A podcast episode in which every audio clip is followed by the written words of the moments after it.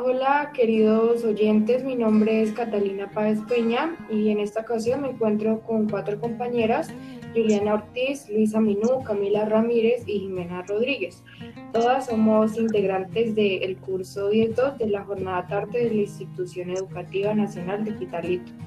En esta ocasión hablaremos sobre un libro llamado La Caverna de Platón, pero más específicamente en el capítulo 9 llamado El Segundo Tratado sobre el Gobierno Civil, de la autoría de John Locke. Pero antes de abarcar pues todo el tema, informémonos y concienticémonos sobre esta actual pandemia.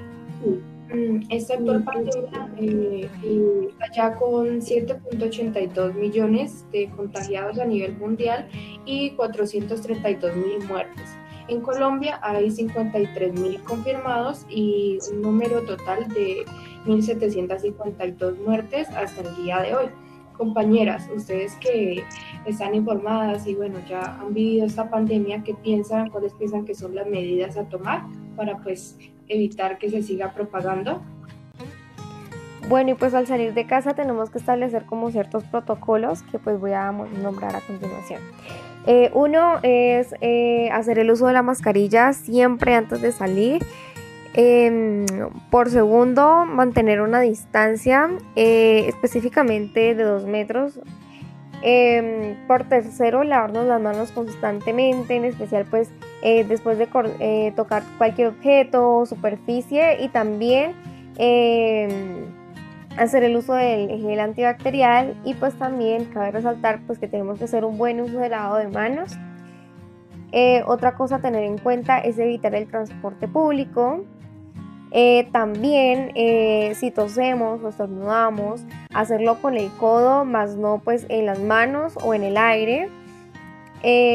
también pues al salir recogernos el pelo, no llevar pendientes, pulseras o anillos.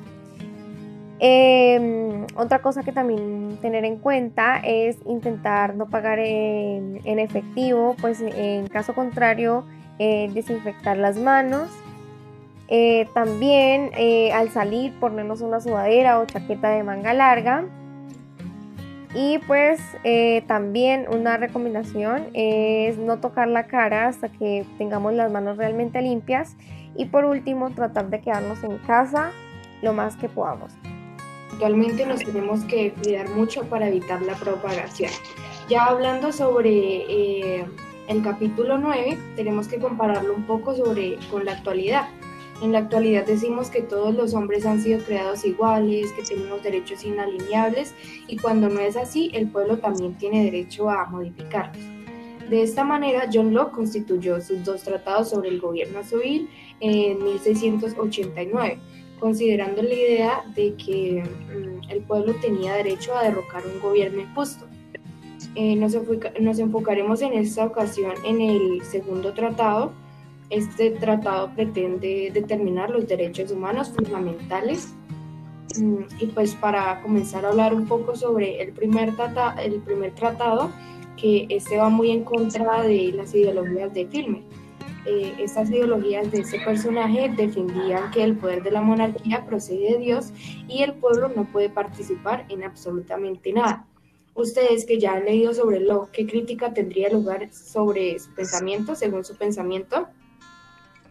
Bueno, pues algo que eh, Luke va a criticar bastante. Eh, bueno, primero que todo, explicamos un poquito pues sobre el pensamiento de Filmer, ¿no? Eh, pues eh, lo que Filmar decía era que la predisposición monárquica estaba basada en la idea que Dios gobernaba el universo al modo monárquico y pues de esta forma el gobierno es la mejor forma como para la humanidad, pues ya que según la Biblia Dios siempre ha gobernado eh, su propio pueblo bajo una sola monarquía. Entonces, lo que Filmer defendía era que eh, Dios tenía como eh, una concepción, ¿no? Eh, sobre la forma de gobierno y pues esta pues se le había como atribuido a Adán, que fue el primer hombre en la tierra, pues el cual pues le había dado como unas, unos dones, por así decirlo, de gobierno y así sucesivamente pues los iban heredando sus descendientes. Entonces pues lo que apuntaba Fisher era que estos dones pues iban como de cierta forma o sea se como descendientes pues eran ellos quienes deberían seguir gobernando pues como lo vemos que en la antigüedad eh, los que gobernaban eran los de los reyes, así, ¿no? Entonces, pues porque se consideraban que tenían como una sangre divina, ¿no? Entonces, eh, es lo que pues Filmer apoyaba. Eh, lo que va a decir Luke es como muy, muy contradictorio porque va a rechazar totalmente pues esta ideología, ¿no? Exactamente, compañera, pues él decía que pues prevenía, venía ese, ese poder de los gobernantes de Dios y por tanto el pueblo no podía participar en absolutamente nada debido pues a este mismo motivo. Ahora, pues, ¿alguna compañera me puede aportar sobre las obligaciones del pueblo en esta sociedad que describe Filmer? Eh, sí, pues bueno, para responder también a la pregunta es muy importante tener en cuenta cuáles son las obligaciones del pueblo según los postulados de Filmer.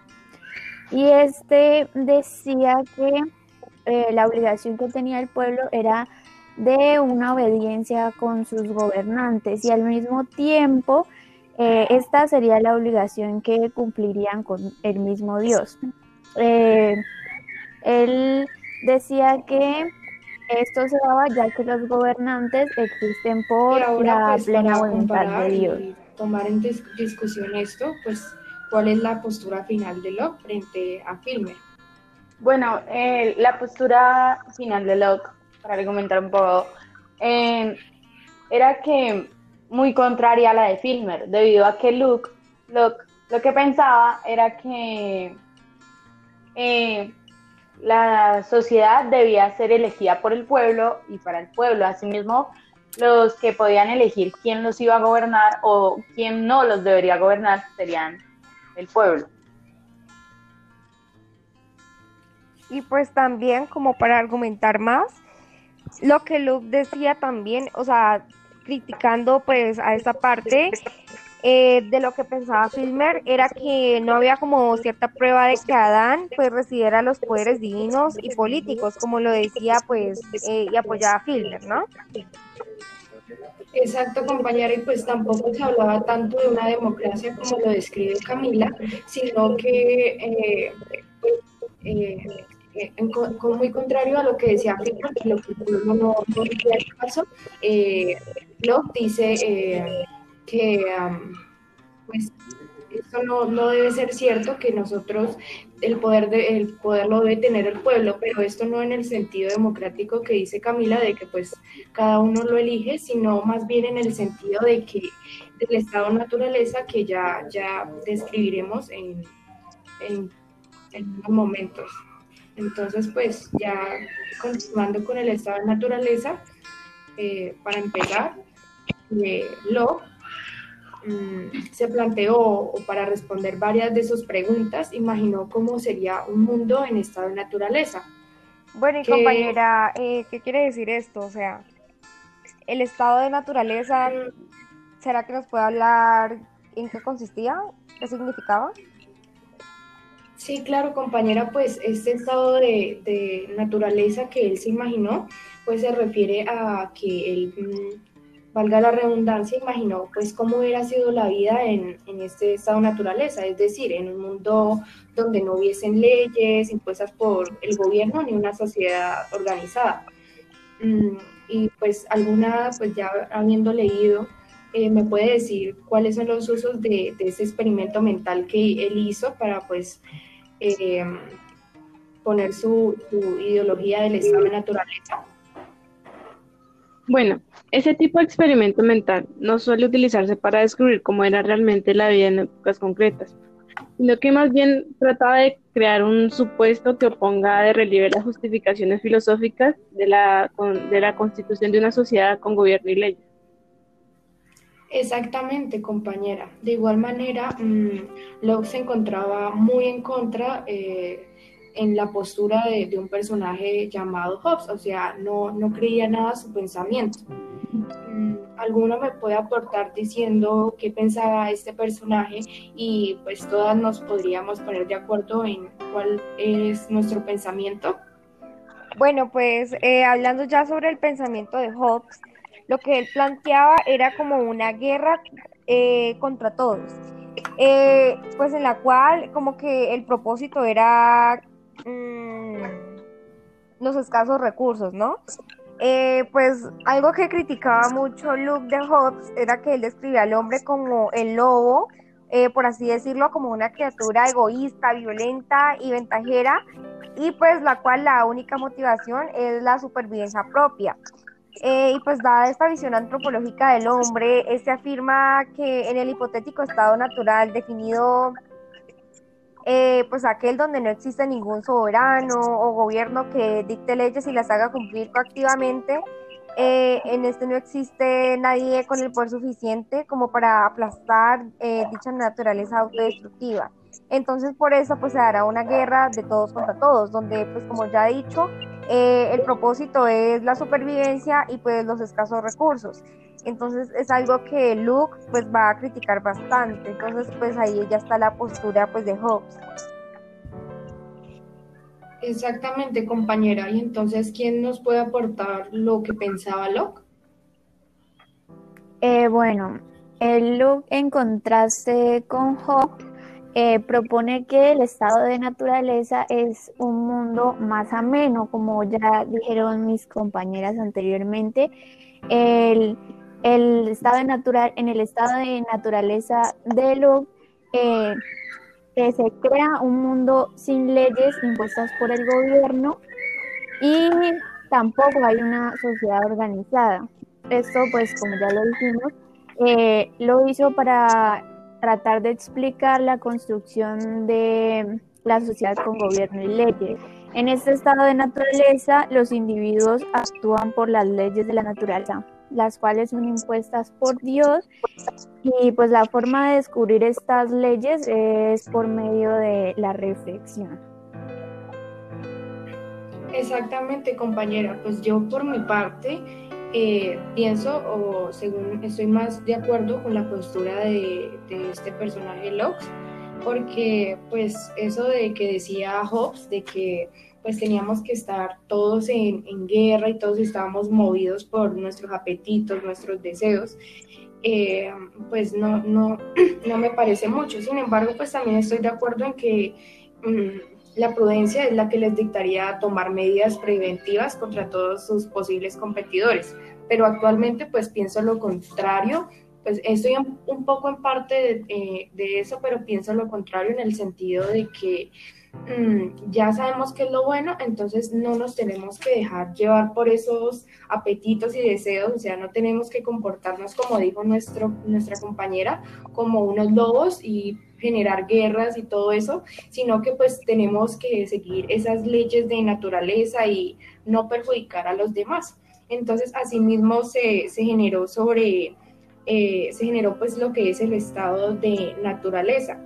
¿Ustedes alguna me podría decir qué es lo que propone? Pues bueno, antes de continuar, pues yo quisiera dar como mi punto de vista. Pues por mi parte no estoy como muy de acuerdo pues entre las dos, ya que hay como ciertas inconsistencias. Pero claramente pues la que más apoyo es el pensamiento de Luke, ¿no? Porque claro está que eh, lo que pensaba Hobbes era como algo como malo de cierta forma porque en guerra todos contra todos es algo que va como en contra pues eh, de la naturaleza del ser humano porque como él no lo describía eh, literalmente era como lobos, ¿no? entonces es algo como no, no es como muy moral que digamos ya lo que pensaba Luke pues o sea, tiene ciertas contradicciones, como que no encajan, pero es como más apropiado, ¿no? Eh, en este pues es bueno porque se ve como cierta democracia, algo que no había en el pensamiento de Hobbes. Entonces, eh, pues en sí es como mejor el pensamiento pues de Luke. Eh, exactamente, compañera Pues también me gustaría hablar un poco sobre eh, lo que propone, eh, ya que era un punto muy importante a tomar. Entonces, pues estas leyes naturales eh, son dadas por Dios, o sea, todo mundo las puede escribir mediante la reflexión. En este estado de naturaleza de, de Locke, los individuos son iguales y libres. Eso es más que todo lo que se propone. Él dice que no existe una jerarquía, natural que discrimine a los seres humanos, pues todos somos iguales a los otros ante Dios, ante los ojos de, Él. Pero pues sin embargo eh, se generan unos límites. ¿Alguien me puede hablar sobre, sobre estos límites?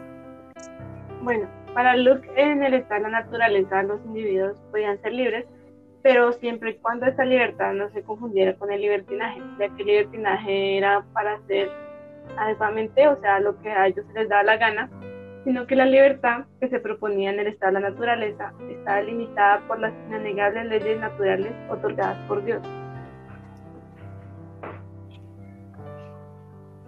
Exactamente, compañera. ¿Y alguien me puede aportar, pues, qué es lo que se prohíbe en este estado de naturaleza?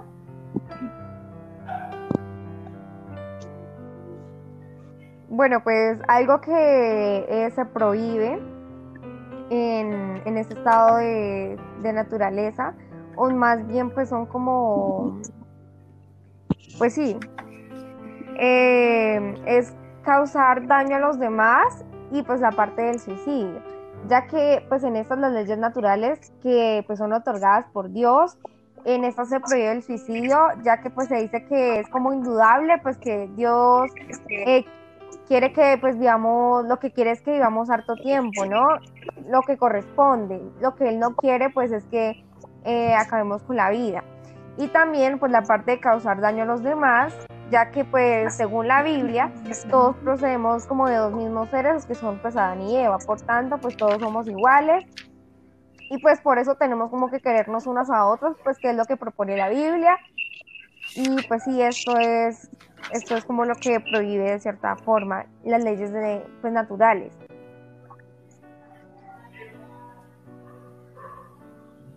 Exactamente, compañera.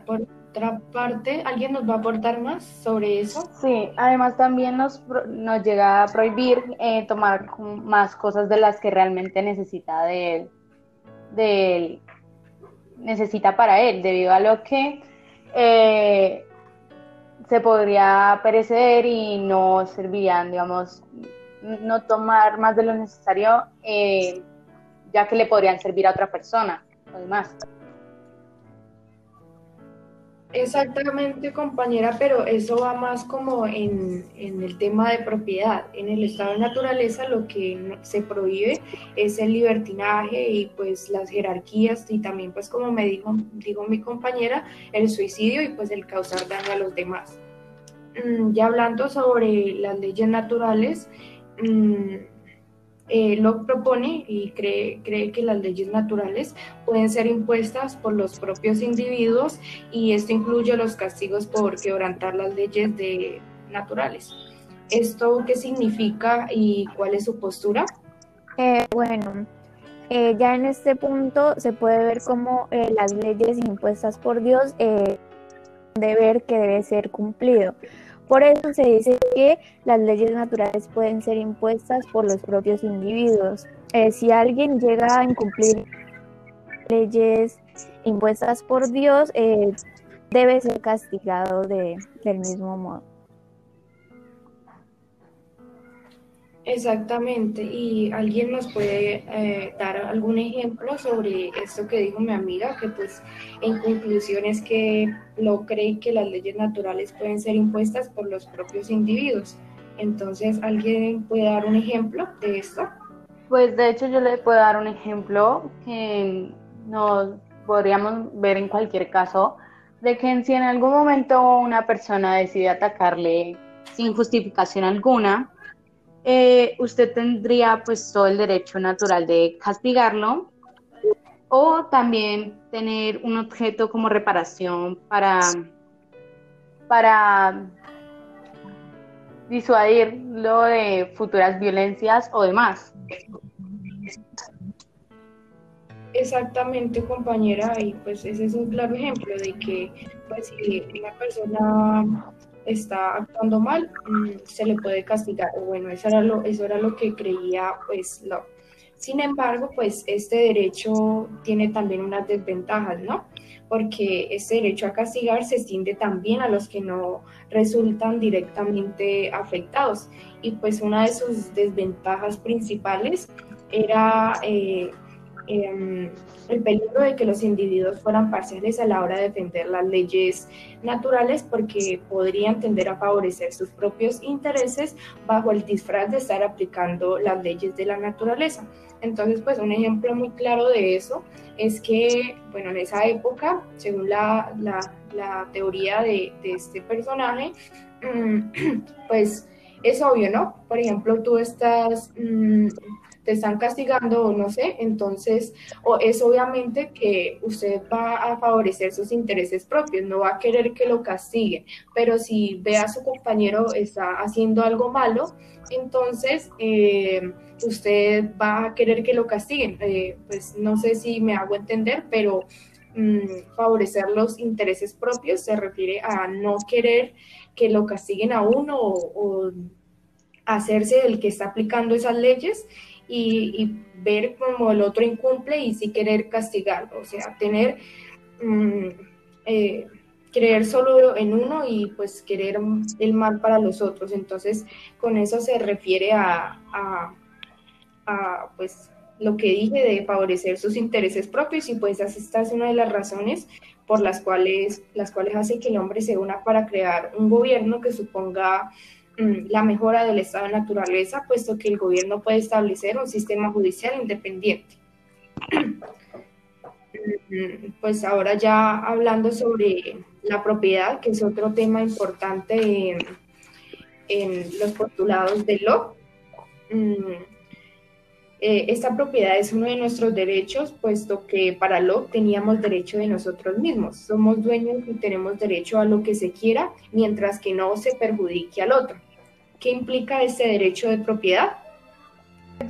Ya, respondiendo su pregunta eh, sobre el papel de Adán, pues según la Biblia lo que dice eh, y pues la religión, eh, lo que dice es pues que Dios entregó el mundo a Adán pues para que lo compartiera con toda la humanidad. Entonces, por tanto, pues todos tenemos como cierto derecho a una parte de tierra y pues eso es como el papel fundamental que cumple pues Adán en esta teoría. Muy bien, compañera, y pues con respecto a esta propiedad en el sentido habitual del terreno y sobre todo en relación con la tierra y con los frutos de la agricultura, ¿qué tiene que ver el trabajo humano? Bueno, para Luke el trabajo humano pues este consistía en que si el individuo eh, realizaba un esfuerzo, un trabajo en una tierra o recolectando frutos, directamente se le otorgaba el derecho a la, a la propiedad en, el estado de la naturaleza, bueno, siempre y cuando además a un derecho prioritario sobre la tierra, como lo es el labrador que funde su labor con la tierra, tiene derecho a la tierra. Exactamente, pero pues también, como había dicho mi compañera en una ocasión, eh, pues con respecto a los frutos, se establecían eh, unos límites. ¿Qué quiere decir esto? Pues bueno, respecto a esto, está claro que la tierra es para el que la trabaje, pero obvio tienen que haber como ciertos límites, o sea, que nadie puede tomar más de lo necesario, pues porque ya le está quitando el derecho de la propiedad a otra persona. Pongo un ejemplo. Eh, yo tengo un cultivo de aguacates, entonces, por lo tanto, pues como según esta, esta teoría, si yo lo cultivo y es mi trabajo, entonces ya va a ser de mi propiedad. De mi propiedad. Pero pues si yo cultivo más eh, de lo normal, eh, algo que, por ejemplo, se me va a dañar de cierto modo porque es como más de mi consumo, entonces en ese caso pues ya estaría violando pues esta, este límite, ¿no? Sí, exactamente, compañera. Pues al, al usted estar eh, agarrando todo lo que usted quiere, pues te está quitando el derecho a los demás de, de pues también ese, ese derecho de tierra. Pero pues tal vez alguno de nuestros oyentes no tiene muy claro, ¿alguno, ¿alguna de ustedes me puede dar otro ejemplo? Eh, bueno, Otro ejemplo, como lo había dicho mi compañera Camila, eh, se puede ver cuando una persona eh, realiza una de ciertos frutos en cierto terreno y este empieza a recoger mucho más de, de lo que necesita, ¿no? Eh, cuando los recoge, este va a almacenarlos y estos se van a dañar, los van a ser consumidos completamente. Y de esta manera este debe ser castigado por tomar lo que le correspondía a los demás. Entonces, este es un ejemplo de esa teoría. Exactamente, compañera. Entonces, pues creo que ya a todos nuestros oyentes les ha, les ha quedado claro lo que es pues la propiedad según Locke. Entonces, pues ya hablaremos sobre otro tema que es el dinero. Un rasgo característico de los seres humanos es haberse puesto de acuerdo en otorgar valor a los objetos menos perecederos como el oro y la plata. ¿Qué quiere decir esto? Bueno, pues respondiendo a tu pregunta, eh, los hombres iniciaron el intercambio de bienes perecederos por objetos no perecederos. Y así fue como la invención del dinero, ya que, pero también el dinero alteró las posibles formas de adquirir propiedades dentro del estado de la naturaleza, ya que permitió que los individuos acumularan, acumularan grandes propiedades Camila, eh, así fue como se inició pues eh, el intercambio de dinero cuando pues se cambiaron esos, esos bienes perecederos por objetos no perecederos mm, para pues permitirse, para permitir a los individuos acumular mm, cuantiosas propiedades sin correr el riesgo de que se estropeen. Eh, pues por ejemplo, un campesino puede cultivar mayor cantidad de maíz y cambiar el que no consuma por dinero. De este modo, pues adquiere una mercancía valiosa y duradera a, cambio pues de dinero, a cambio de oro y pues de esos materiales no perecederos que, que tenían un gran valor. Entonces pues cambiaban una cosa por la otra. Sin embargo, pues esto también generó un tipo de, inconvenientes que se dan también en la actualidad y pues que es lo que genera en sí el dinero en pues las sociedades capitalistas. ¿Alguien me puede mm, hablar de, eso que generó? Bueno, cuando estamos hablando de lo que generó, eh, estamos hablando de una gran desigualdad debido a que pues, hubo que podían pagar trabajadores para que pues, cuidaran sus tierras y mientras tanto que ellos se podían expandir y expandir más tierras o también vender sus frutos e intercambiarlos por otras cosas. Habían otros campesinos que pues no iban a tener los privilegios de tener cierto dinero para poder pagar campesinos para que le cuidaran sus tierras, sino que ellos iban, se iban a ver limitados a tener cierta cantidad de tierras y para que, para que ellos lo pudieran cuidar y pues mantenerla. Así es, compañera, pues también sí, eso es lo que genera el dinero y lo que ha generado pues con el tiempo, siempre genera una desigualdad, unas clases sociales, de que una persona valga más que otra y etcétera, lo cual pues eh, no está completamente bien que haya esa desigualdad. Y es algo que incluso se ve mucho hoy en día, es algo, es como una cierta problemática pues que hay, hay mucha desigualdad. Exactamente, compañera, pues esto siempre ha generado desigualdad. Por último, mmm, Locke nos hizo saber sobre la sociedad civil, una sociedad que abandona el estado de naturaleza por necesidad de protección. Mm, ¿A qué se debió este cambio de ideología? Bueno, pues eh, para hablar sobre este tema, eh, tenemos que tener en cuenta que este cambio de ideología se dio por dos razones. Eh, una por necesidad y otra por interés propio. Eh, por necesidad eh, se va a ver pues como la seguridad, la protección, llevar una vida pacífica y también por una sociedad organizada y pues como una libertad, ¿no? Porque pues ya que esto se debía a que no se podía tener como más de lo necesario y pues, o sea, sí era como como algo que no, no, no les gustaba mucho pues a las demás personas. Y también pues se va a ver influenciado por interés propio, pues ya que como dicho había como una desigualdad Y pues en esta parte eh, la principal cosa era la necesidad de propiedad. Eh, algo pues que es de interés propio, ¿no? Y pues que este fue el motivo principalmente, pues, eh, para la necesidad de cambiar esta ideología. Pues el renunciar como a la propiedad privada es como si se estuviera como quitando de cierto modo un derecho, ¿no?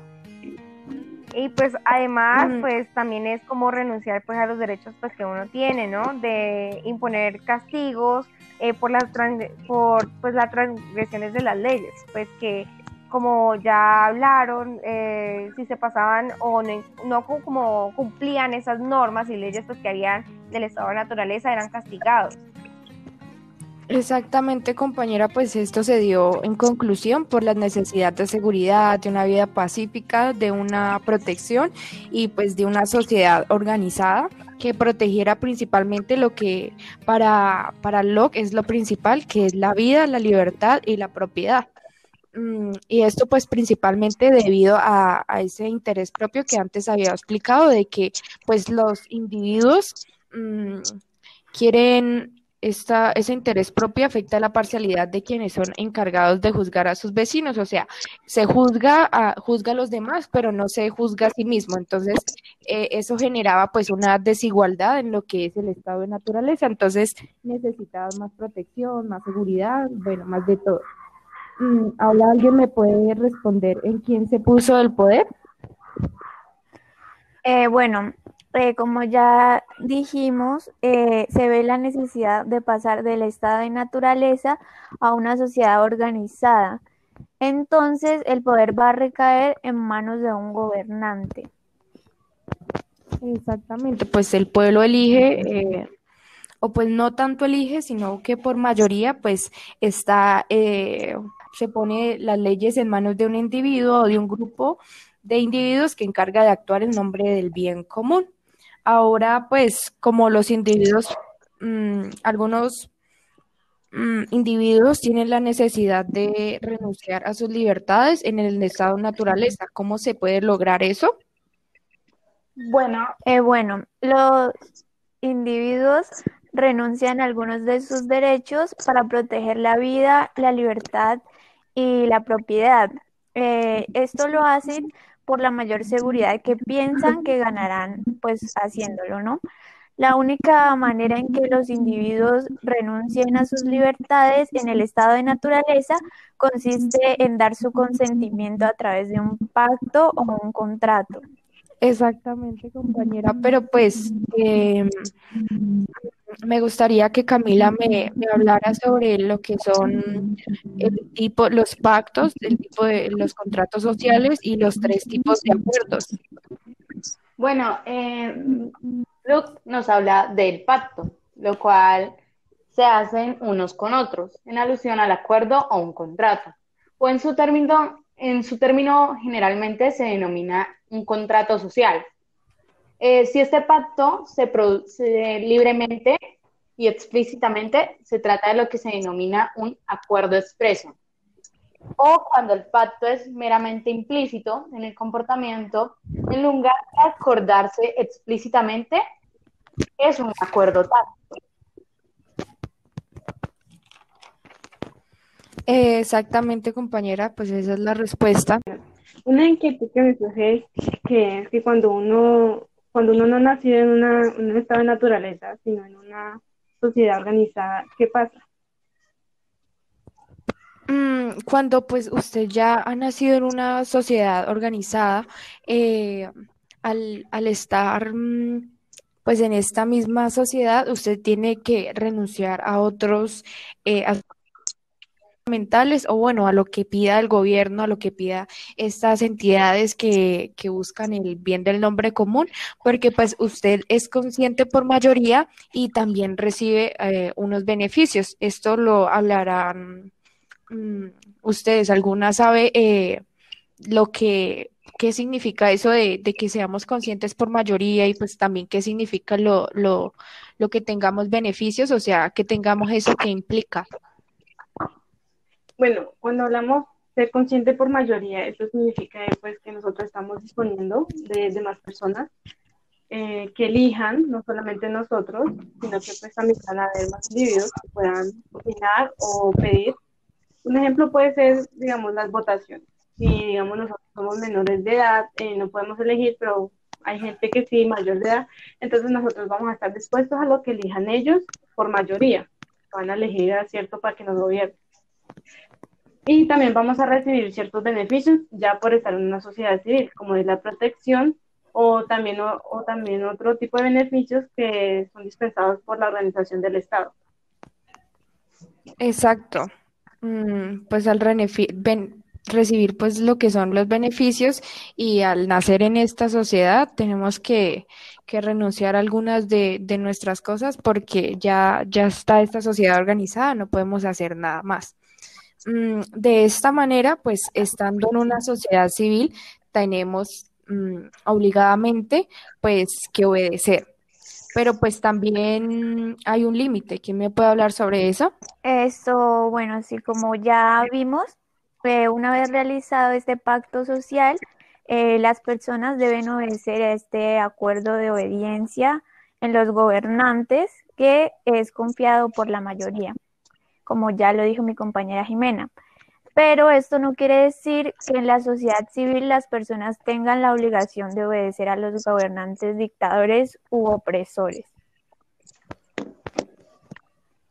Exactamente, compañera, pues ahí se genera uno de los temas que hacen más controversia en, la época y también en la actualidad, que es la rebelión donde pues se dice que los ciudadanos tienen derecho a derrocar y sustituir a los gobernantes. Entonces, eh, se genera esa, esa rebelión, como ya lo dije, que protege la vida, la libertad y la propiedad, mm, que, ya, ya sabemos que es lo más esencial para lo. Entonces, ¿qué implica esta rebelión? ¿Alguien me puede decir lo que es aceptable?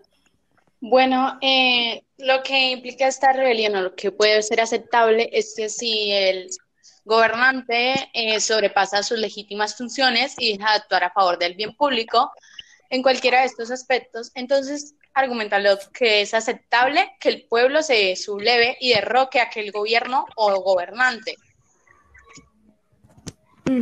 exactamente, cuando pues es traicionada mm, la confianza, quedan disueltas todas las obligaciones que le corresponden al pueblo, que es que obviamente confió en él y, lo eligió pues probablemente como gobernante o es el que lo ha estado teniendo en el mando.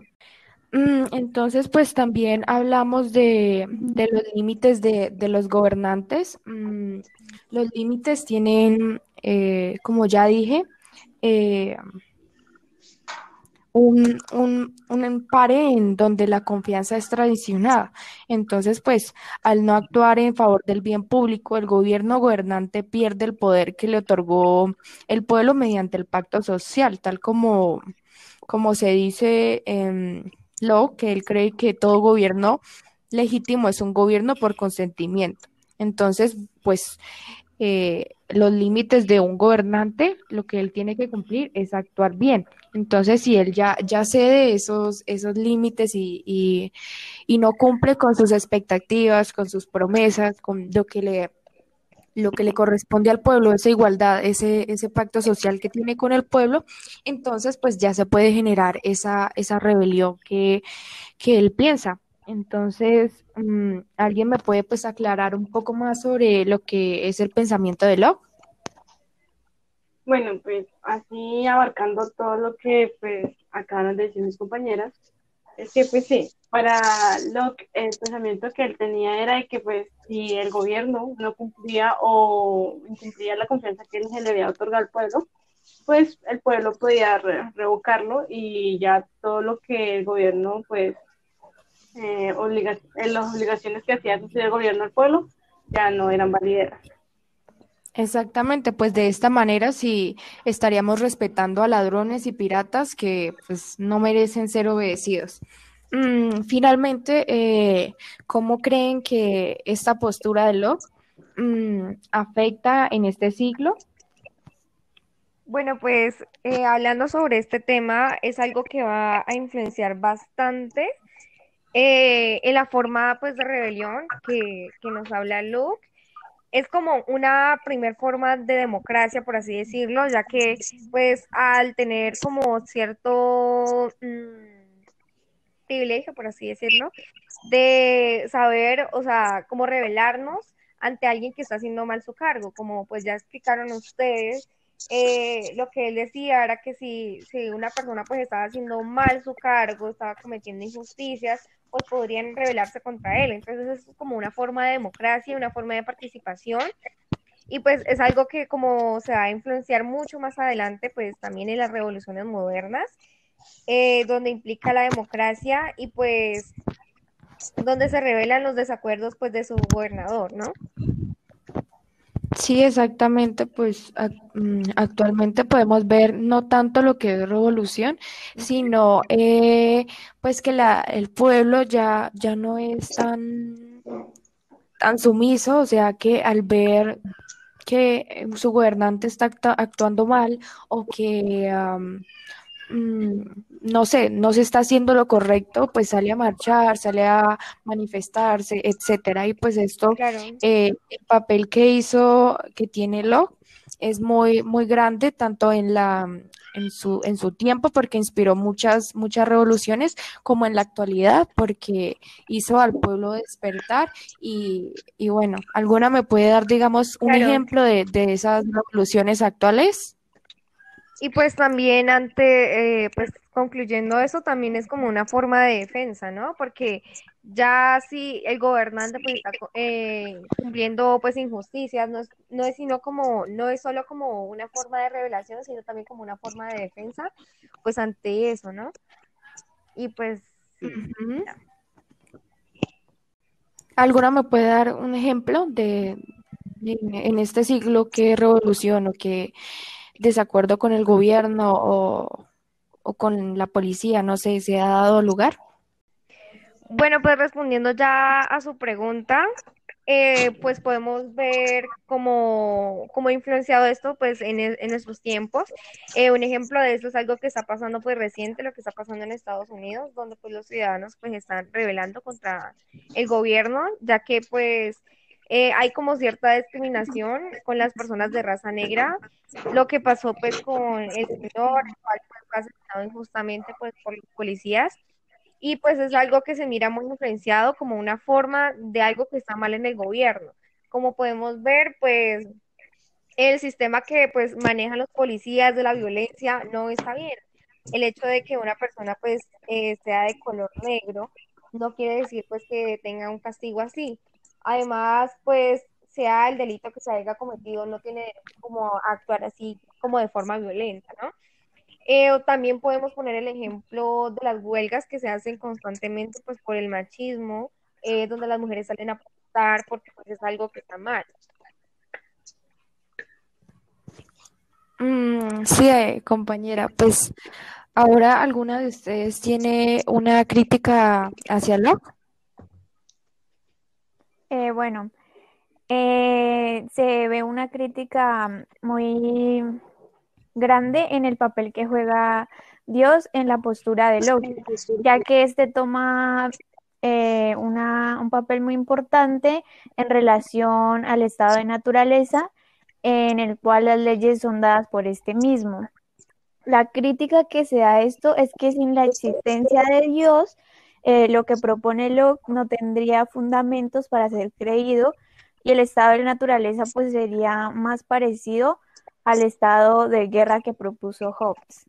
Y pues muchos ateos comparten esta ideología o este, esta crítica que, que se da a los postulados de Locke.